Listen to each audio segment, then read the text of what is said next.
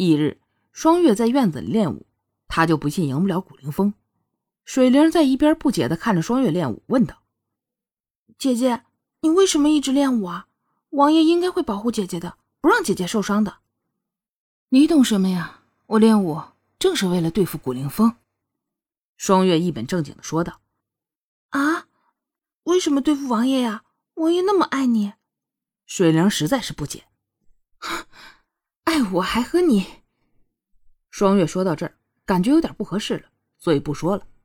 水灵知道双月想说什么，说道：“哎，姐姐，你误会王爷了。那次王爷虽然是和我在一起，可是口中喊的却是姐姐的名字。王爷心里啊，只有姐姐。”双月听到水灵的解释，虽然心里有点吃惊吧，可是依旧很生气。哼，那又怎么样？因为他心里有我，就可以和别的女人乱来吗？可是王爷对姐姐这么痴心，姐姐就不感动吗？水灵可感觉自己都要被感动了。感动？如果我和别的男人睡在一起，然后喊着他的名字，他可以接受的话，那我就原谅他。”双月说道。水灵没想到双月会有这种想法，他更理解不了。双月看着水灵疑惑的样，说道：“我呀，就知道你理解不了。在你们这个世界，男尊女卑，男人可以三妻四妾，女人就得从一而终。我理解你们这种想法。”但是我接受不了，因为我生活的世界是男女平等的。如果要专一的话，双方都要遵守的。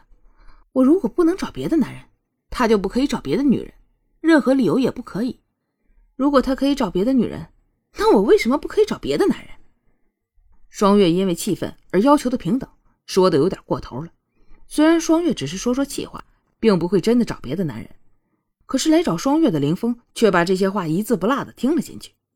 双月看着凌风铁青脸进来，不明白谁又惹他了，只是心里想着：我还没有那么快原谅你呢。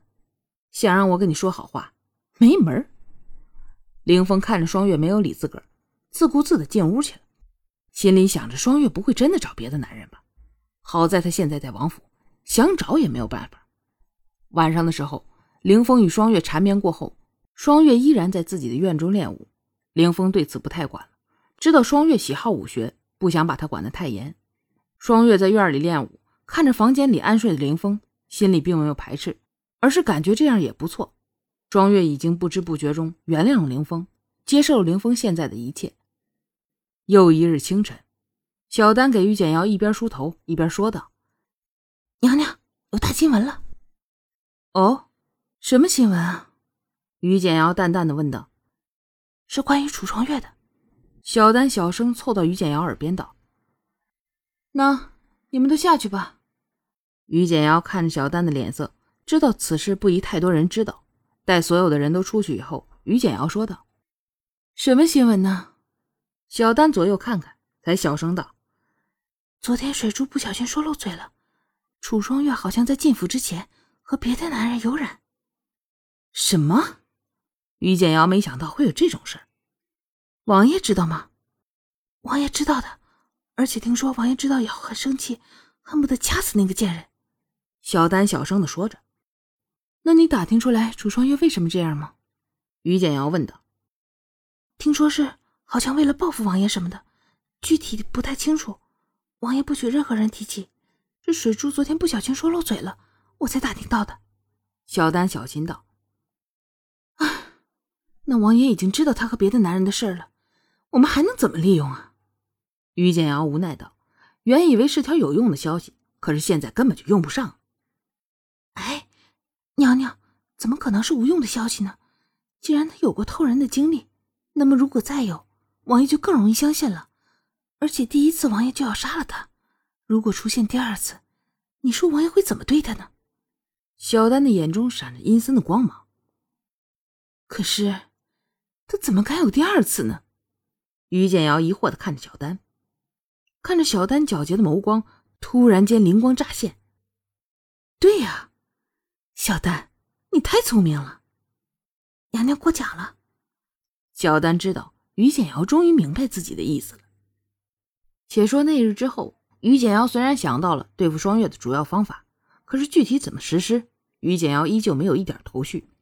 于简瑶的心情不好，在王府中散心。突然逛到一处幽静的别院，名曰竹韵院。于简瑶心中好奇，便走了进去。院中放着一处书案，书案上放着一幅画，正是双月在桃花林舞剑的画。于简瑶并没有想到此处竟然有双月的画，心下好奇，又往下翻了几张，竟然全部都是有关双月的画。桃林的居多，单纯只有双月的画像也不少。于简瑶听到声音，连忙偷了一张画，赶紧溜走了。于简瑶回去以后，让小丹打听竹韵院的人，原来院里的人是王爷的门客。名叫孟子超，这孟子超也算是青年才俊，一表人才，且颇有才华。只是不知为什么他会有双月的画像。不过这对于于简瑶来说可是一个天大的好消息，因为楚双月的姘头终于找到了。感谢您的收听，支持白鹤，请您动动发财的小手，点一点订阅。您的支持是我更新的动力，点了订阅不迷路。我们下集见。